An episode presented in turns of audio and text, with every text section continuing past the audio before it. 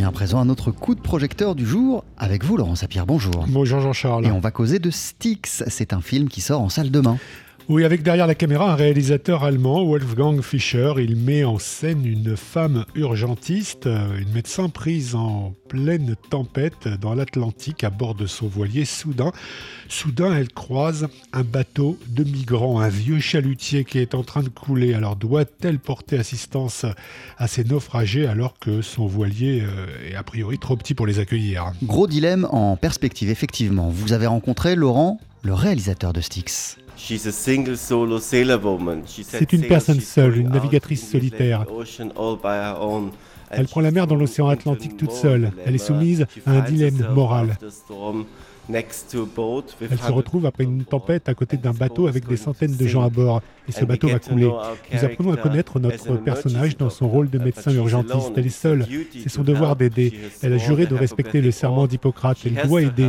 Et tout le film est à propos de l'aide. Comment l'aide fonctionne en Europe? Comment l'aide fonctionne-t-elle dans un conseil de l'Union européenne? Au milieu de l'océan Atlantique, quelle forme prend-elle? Nous voulions montrer le contraste entre ces attitudes. Wolfgang Fischer, le réalisateur de Styx. Alors dans, dans ce film, euh, il y a la navigatrice, les migrants, un petit enfant noir également qui parvient à se hisser à bord du voilier. Et puis il y a les sauveteurs. Oui, c'est l'un des, segments très forts du film. Enfin, tout le passage avec l'enfant noir est vraiment très très beau également.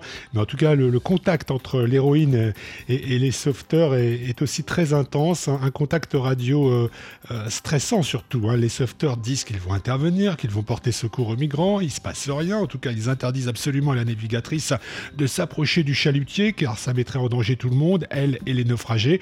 Pour euh, Wolfgang Fischer, on, est en, pleine allégorie hein, de l'hypocrisie de la communauté internationale face à ce drame des migrants en mer. Et on écoute tout de suite à ce propos le deuxième extrait de l'interview que vous a accordé le réalisateur de Styx. Dans le film, tous ceux que vous voyez sont inspirés de vrais professionnels. Les pompiers qu'on voit au début sont de réels pompiers. Les soldats sur le bateau des gardes-côtes sont de vrais soldats. Et les gens sur le bateau qui est en train de couler sont des êtres humains qui ont fait la dangereuse traversée de l'océan. Nous avons beaucoup discuté avec les équipes de garde-côtes. Ils m'ont dit qu'ils veulent aider, mais qu'il y a une bureaucratie derrière eux. Beaucoup de mots, mais il n'y a pas d'action. Personne ne veut aborder ce sujet. Personne ne veut agir pour aider les êtres humains en mer.